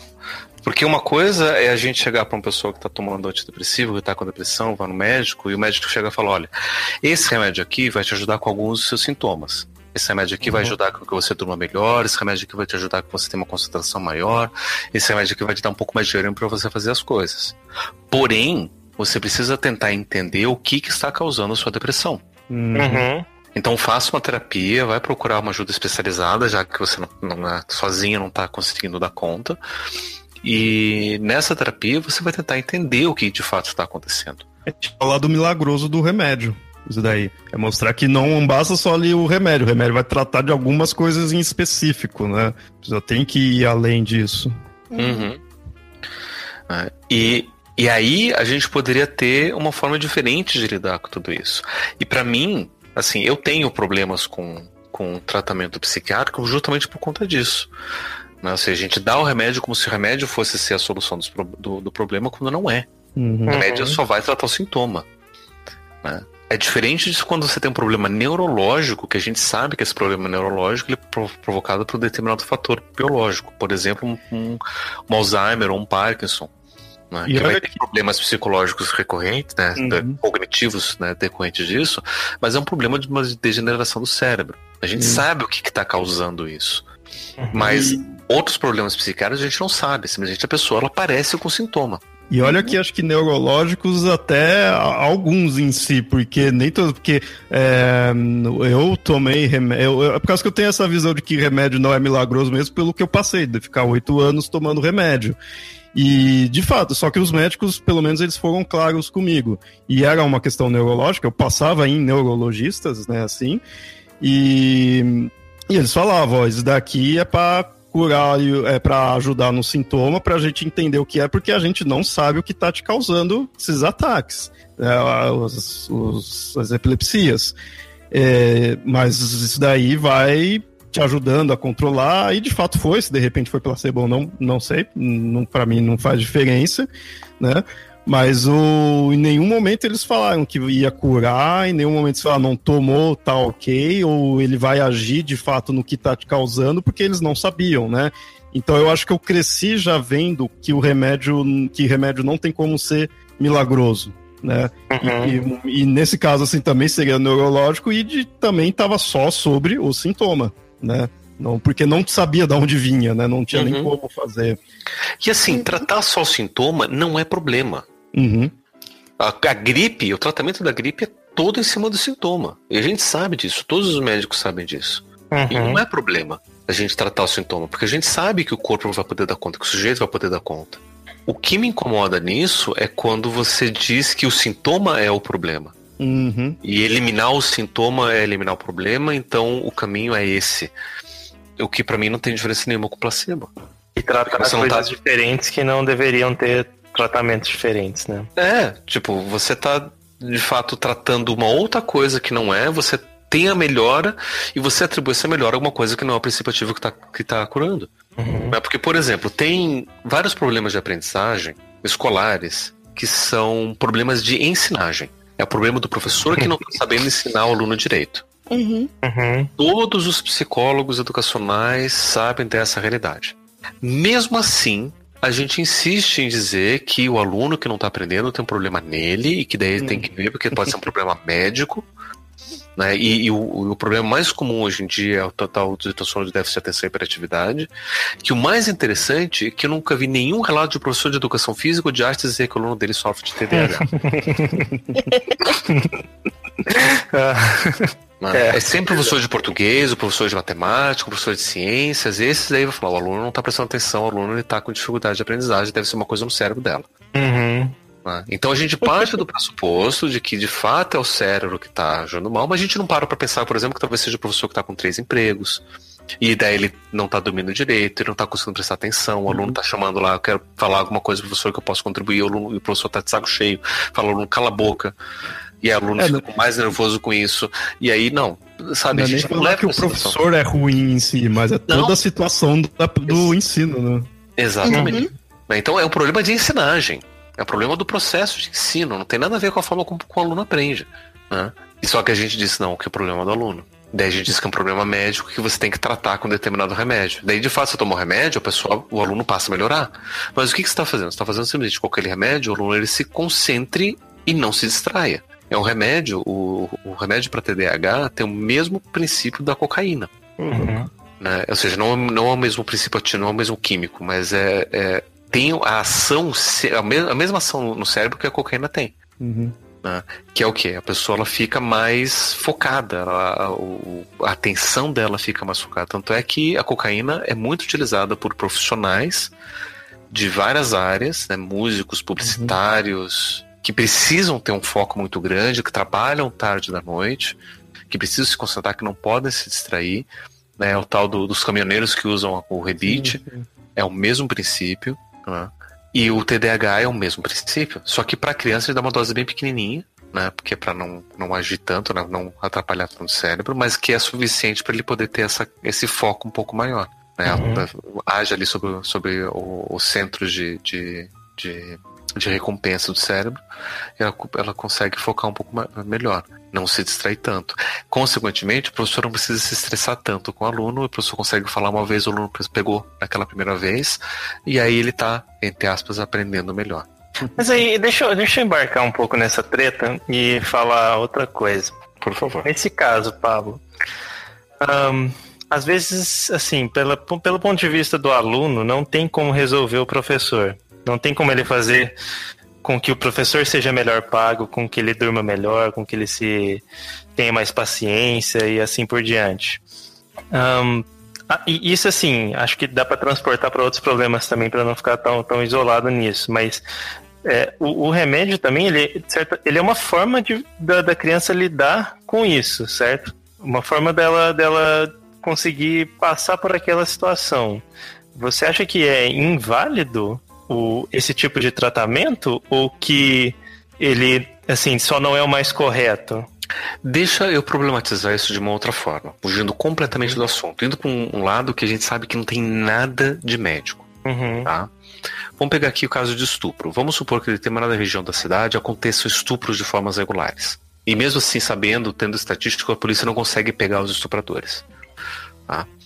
E vamos supor, por exemplo, que a gente descubra que se as mulheres elas, sei lá, passarem um determinado perfume que tem um cheiro forte, diminui a incidência de estupro. Tá? Porque daí os caras vão chegar perto, vão sentir aquele cheiro forte, não vão, vão brochar e aí não vão estuprar a pessoa. Uhum. Tá? Vamos supor que seja assim. Você acha que o caminho, o melhor caminho é a gente vender isso para as mulheres não serem estupradas ou tentar fazer ou tentar trabalhar para com que os homens não estuprem? Entendo seu ponto. Eu acho que o melhor caminho é trabalhar com que para fazer com que os homens não estuprem, com certeza. E aí eu acho que é ainda mais arriscado o argumento que diz assim, não, mas por enquanto, para poder diminuir a incidência, vamos dar esses perfumes para essas mulheres. Uhum. Até que a gente consiga ter campanhas de conscientização e educação, porque a gente sabe que a educação é uma coisa que demora, as transformações sociais são uma coisa que demora, né? Então, para tratar agora a curto prazo, a gente faz isso. Só que o que acontece? A gente tratando agora a curto prazo, tem resultados de política pública Hum, negativos para fazer essas transformações de longo prazo. Porque de política pública, essas ações de curto prazo têm maior eficácia eleitoral. uhum. Sim. Então, eu Você acho que resolveu o problema e todo mundo acredita, né? Exatamente. Sim. Quando o problema continua lá. É, inclusive vender errada a ideia, né? Falar que desse jeito é a solução.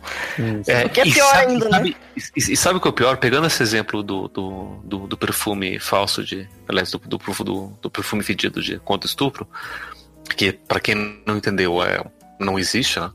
É só uma hipótese. É, o problema vai ser, quando a mulher não usar e ela for estuprada, Vai culpar. vai lá na polícia e falar, eu fui estuprada. Mas você tava usando esse perfume? não, não tava. Olha só, devia estar usando. Ah, Já fazem isso, né? Mas você tava Né? sozinha, mas você tava. Tava andando sozinha, sua roupa tava curta, Sim. né?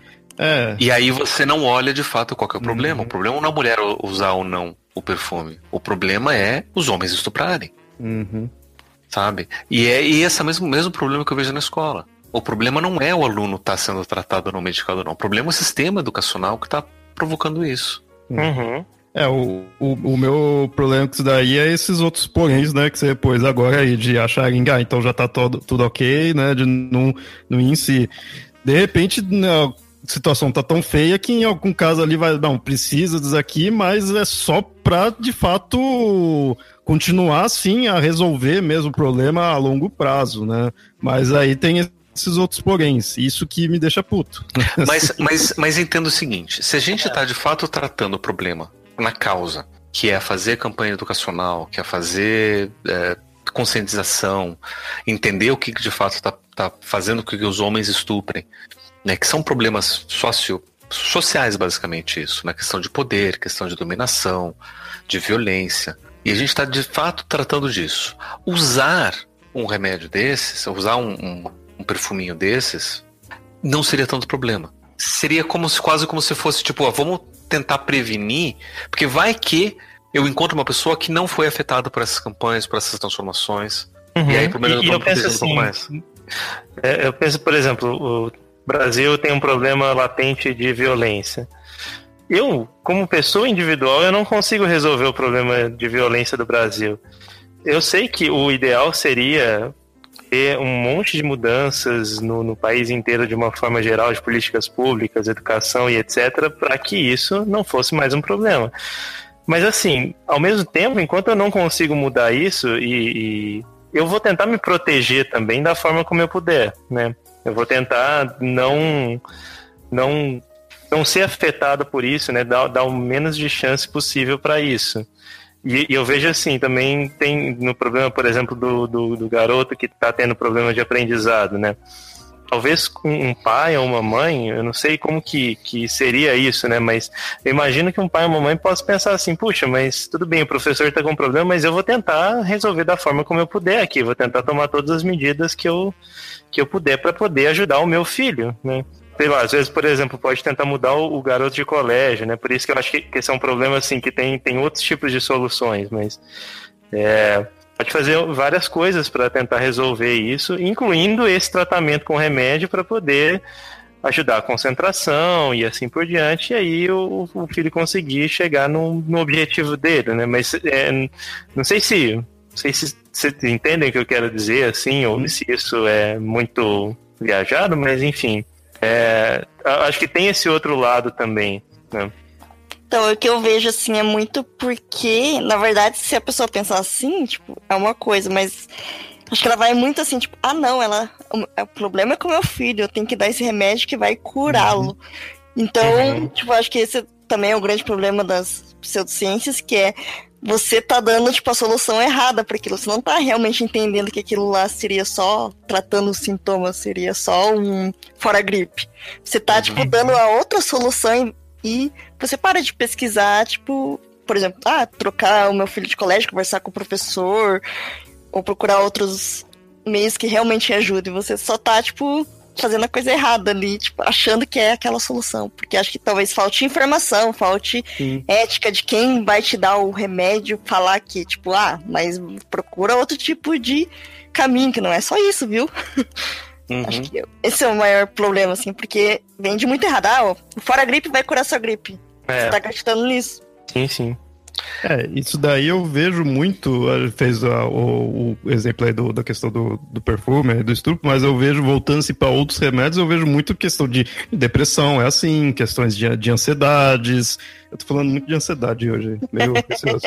mas é questões gerais, assim, que é só tomar o ali tudo, então só tomar um remedinho pra, pra me curar, beleza, enquanto que não vê que é toda minha rotina que tá causando nisso, onde eu tô, é, o, de repente trabalho da forma como está, né, o que tá me sendo cobrado, então outras coisas tá causando uhum. isso daí, mas não, é só tomar o remedinho milagroso. Mais uma vez, uhum. volta naquela ideia, de, o problema é quando você põe isso como algo milagroso. Sim, sim, sem dúvida. E, por exemplo, às vezes a gente tem problemas de é, como que tem uma de cultura de trabalho, né? Como que o trabalho é encarado e daí a pessoa, por exemplo, né, tem mais e mais pessoas com ansiedade, com problemas de estresse, etc. E você colocar o remédio como solução, você joga o problema para baixo do tapete, né? Você tá tipo forçando as pessoas, por exemplo, às vezes a um nível que elas não aguentam, que elas não não suportam e tem que tomar remédio para conseguir sobreviver a cada dia e colocar o remédio como solução é meio que, ah, tudo bem, a gente resolveu o problema, vamos continuar forçando aqui mais um pouco, né? É, porque uhum. se você for para pensar, o certo é você nunca precisar de remédio. Que é isso, remédio é isso, é para remediar. Então, porra, se dá para você resolver antes, se você dá para não chegar a, a tal prevenir. nível, né, prevenir, o certo é esse. Então, a partir do momento que você tá de tomar o remédio, é porque já tem uma coisa errada, né? Então, eu até entendo de dar, ah, não, vamos vai ter o remédio aqui porque né, o bagulho já tá feio, mas você não pode só depender disso, né? Uhum. Em questão de depressão, eu vejo muito isso, né? Tipo, tá, eu até entendo de repente tomar ali o remédio, porque, pô, a pessoa, senão não consegue nem sair da cama, não vai nem se alimentar ali tudo. De repente, naquele caso em si, precisa, é um caso que tá bem pesado, mas também não posso só ficar ali com aquele remédio, né? Só achar que vai jogar o remédio ali, ok, né? Tem que ver Você o tá que causa aquilo, do uso né? do fora gripe na, na gripe? Oi? Você tá falando do uso do fora gripe uma pessoa que tá gripada? Desse remédio? Não, ou, ou, no caso aqui eu acabei falando coisa de, de depressão, assim, mas no, no, geral, né? Qualquer remédio, assim, não adianta só você pôr ali pra tomar e ok, acabou. Você tem que ver o que causou aquilo, né? Uhum. E o problema do remédio eu acho é isso, né? Mais uma vez, é milagroso e você deixa só na mão do remédio, acabou, né? Vai resolver e pronto, né? As, o negócio da escola. Os pais jogam o aluno, o, o, aluno como um problema para o professor, o professor não consegue resolver, vai lá e joga pro médico. uhum. É, e acho que assim, a vida moderna, né, não é um muito muito focada em ser saudável, né? Em você estar bem com o seu corpo e tal. É focada em você ah, desempenhar bem no trabalho, você ter uma carreira, você, enfim, fazer a diferença no mundo, mas não em você estar bem, né? Acho que agora, nesses últimos tempos, que tem surgido um pouco disso, de, de mudança, né? Nesse sentido. Mas mesmo assim, não é uma coisa tipo mainstream, né? É, você tem que produzir, você não tem que estar tá bem. É que acontece que é. se de repente você não tiver muito bem, você um tempo vai parar de. Produz menos, né? Mas o principal é produzir. Né? Inclusive tem condições que você, não estando tão bem, você produz mais. Mas se você está um pouco chateado, se você está um pouco abatido, você consegue se distrair trabalhando em vez de você uhum. olhar para os seus próprios problemas. Sim. Então é melhor você manter essa condição assim. E essa é uma coisa complicada, né? E, e até voltando para o nosso tema do, do, do placebo, eu acho que a gente não tem como entender direito como funciona o placebo sem entender todas essas variáveis. Uhum. Porque a gente considerar que o placebo é só uma questão biológica, a gente não leva em consideração tudo isso que a gente falou até agora. Sim. Todas as condições sociais, a condição pessoal, subjetiva, as valorações, as atitudes, o engajamento, o comprometimento da pessoa. A gente não leva nada disso em consideração. E quando, uhum. que, a, pelo menos a minha experiência de, de, com, com psicoterapia, são esses os fatores que mais influenciam no sucesso do, do, do tratamento. Né? Eu sei, por exemplo, que quando um paciente chega com um sintoma orgânico, uma fraqueza, tremores, uma coisa assim, não vou dizer, ah, isso é um sintoma histérico, uma conversão histérica psicológica. Não vou dizer isso. Não vou ser responsável nesse, nesse sentido. Né? Eu vou tentar entender que pode ser pode ter uma, uma causa orgânica. Inclusive, se a pessoa está abatida, ela não está se sentindo bem, está se sentindo é, com náuseas, eu vou ter que levar em consideração o que pode estar causando. Pode ser que ela tenha comido errado, pode ser que ela não esteja se, se hidratando, uhum. né? É, acontece comigo o tempo todo, de repente eu tô passando muito mal, eu chego pra minha esposa e falo, nossa, eu acho que vou ter um ataque de pânico daqui a pouco, eu tô passando muito mal. Minha esposa fala, você, você tomou água hoje? eu falo, eu não tomo água desde ontem de manhã. Eu tomo uhum. umas 30 horas sem me hidratar. Então vai fazer uma limonada, se desidrate, por favor. Daí eu tomo um litro e meio de limonada e, nossa, meu humor muda de uma hora para outra. Porque eu tava desidratado. Né? Eu tenho que levar isso em consideração, que existem, obviamente, fatores orgânicos que podem estar tá alterando o humor, a, a, a, atenção, os processos cognitivos de uma forma geral. Né? Uhum. Né? Só que eu não tenho como dizer que é só isso. Eu não tenho como dizer que o placebo vai agir só sobre isso ou o remédio vai agir só isso. Porque quando a gente está usando um remédio, um medicamento que tem uma ação bioquímica, é uma ação praticamente e exclusivamente material. E eu entendo várias condições, né, principalmente uma, uma situação de emergência, uma situação de surto, onde a gente precisa agir diretamente sobre essa causa material. Uhum.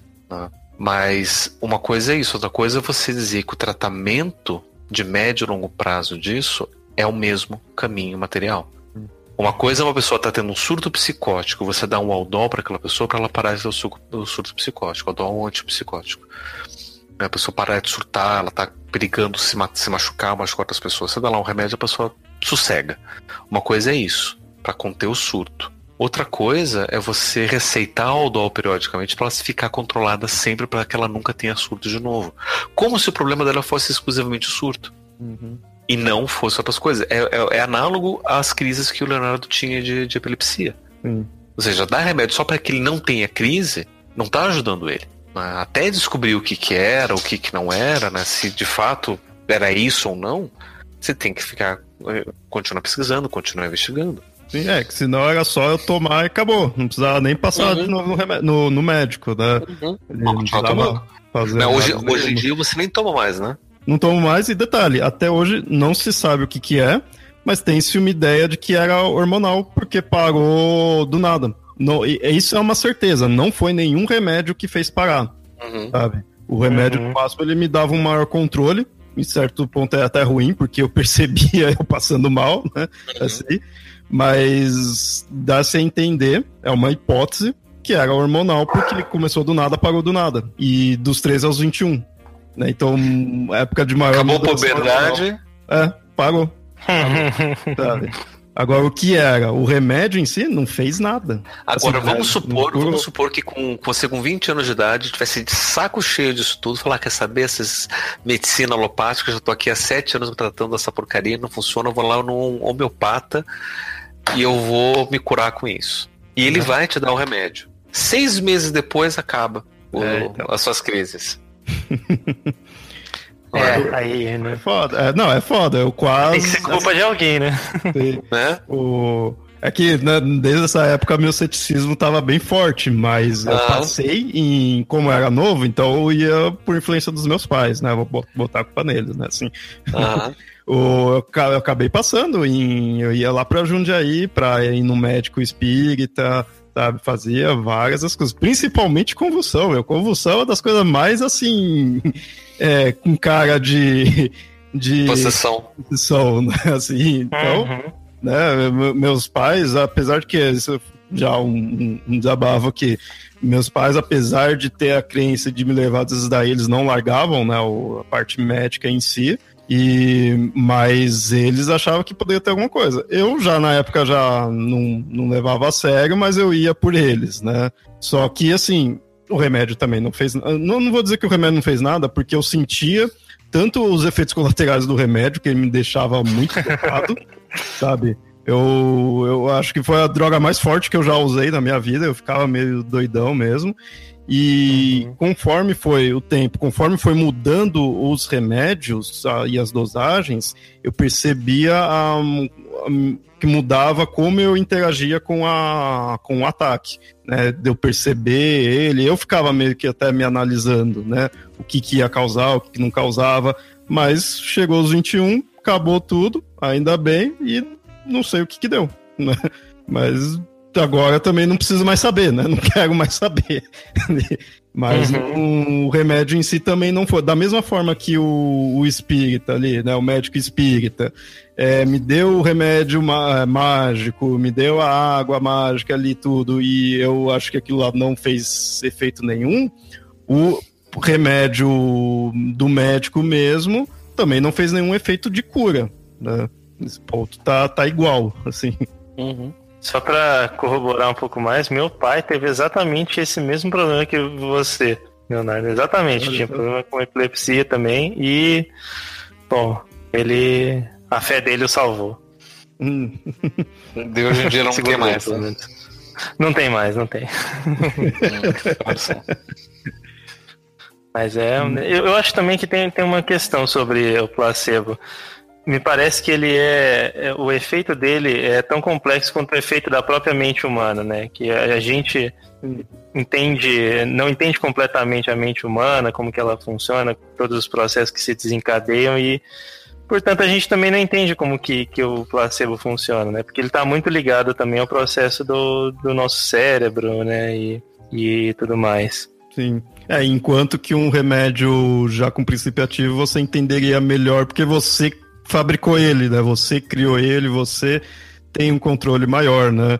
O do placebo em si já, digamos assim que, falando bonito, o remédio é o seu próprio cérebro, né? Com, com placebo. Uhum. Então é, é, mais complexo, né? É, e, um, e um, acho que um remédio de princípio ativo, assim, né? Que ele foca mais na, no aspecto biológico, né? O efeito dele é mais no aspecto biológico, ele tem é, a gente tem mais entendimento sobre isso, né? De, de como uhum. que funciona, o, o, processo X acontece tal coisa, o Y outra e etc. Então é mais fácil da gente testar e controlar, né? É interessante isso tudo, acho que já indo para os finalmente aqui, é interessante porque assim, é, eu não imaginava que o placebo ele seria algo tão complexo assim. Já até tinha ouvido falar que a gente não sabe muito bem, né, como que é em si, mas essa, um, essa complexidade até social, de certa forma, porque é, você colocaria ele meio de como segundo plano, né? Porque ele é, ele é um remédio enganoso, é um remédio que não, não funciona em si, né? Não tem o princípio ativo. Mas e aí eu por isso que eu entendo a crítica do que o Pablo fez. Só que como a gente estava conversando antes, o próprio remédio é posto, o remédio com princípio ativo, ele é posto como algo milagroso, ele trata o sintoma, mas você põe ele como uma cura em si do problema em geral. Então o próprio remédio a gente está pondo ele no, do princípio ativo, a gente está pondo ele num local errado, né? A gente está pondo num pedestal errado ali, ele. Então, se a gente já trata o remédio que a gente já fabrica, que a gente já conhece, que já tem um, certo domínio de uma forma errada, pelo menos socialmente ali, quanto mais o placebo, que é algo já mais complexo, porque você não entende já ele 100%, né? Uhum, é. Por isso que fica confuso. Eu já não imaginava que ia ter treta por causa de placebo no, no episódio, né? Então... Como assim? Quando que não tem treta? ah, sei lá, né? Às vezes eu falei assim, ah, é, hoje vai passar, hoje vai ser de boa, vai ser só placebo. Aguarde os comentários, vamos ver. Eu tô achando é. que isso pode gerar algumas tretas em comentários aí. Vide hum. recentes casos aí. Né? e, e, até para deixar o, os, o, o, ouvinte que quer tretar no, no, nos comentários, né, entenda que a gente não está né, quando, eu, quando eu falo que o, o tratamento psiquiátrico funciona basicamente por, por placebo, eu não estou desmerecendo o efeito do remédio. O que eu estou desmerecendo é o olhar sobre o tratamento, porque a gente primeiro não sabe qual é a causa da doença. Uhum. Né, por mais que o seu médico diga, não, isso daí é porque você tem um problema no seu cérebro. Não, não é. Até mesmo porque, enfim, tem N fatores aqui que não, não, não vale a pena dizer, mas tem várias questões sociais a respeito. Né? Só pegando o exemplo da, da, da, de aprendizagem, né? uma criança hiperativa nunca vai ser problema na aula de educação física, por exemplo. Então, na determinada situação social, que aquela hiperatividade vai, ter, vai ser problema. Em outra situação, ela não vai, ser, não vai, não vai ter problema com isso. Em outra situação, isso daí vai até ser vantagem.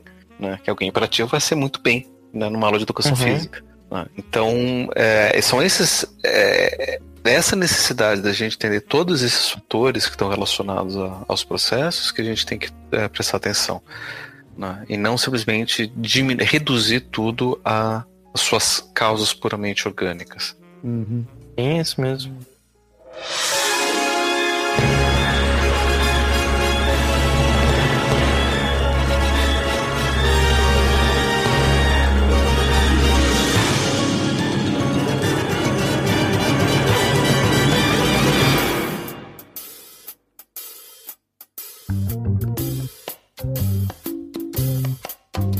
Existe apenas um efeito placebo, mas muitos, que funcionam com diferentes mecanismos e condições médicas distintas. No entanto, ele parece estar especialmente relacionado a doenças associadas aos circuitos cerebrais da dor, ansiedade, enfermidades mentais, patologias do sistema endócrino e do sistema imune, além de processos inflamatórios. Sabemos também que o placebo utiliza os mesmos canais neurológicos que os medicamentos que ele imita gerando uma série de efeitos bioquímicos que são plenamente demonstráveis. Embora ainda haja muitas pesquisas nos últimos anos, ainda se faz necessário descobrir os detalhes do mecanismo do efeito placebo. Esse conhecimento poderia nos proporcionar informações importantes sobre a biologia humana, unindo os efeitos psicológicos e físicos no processo da cura. Dessa maneira, poderíamos avançar muito na forma de como a medicina é desempenhada. So long, so long, so long,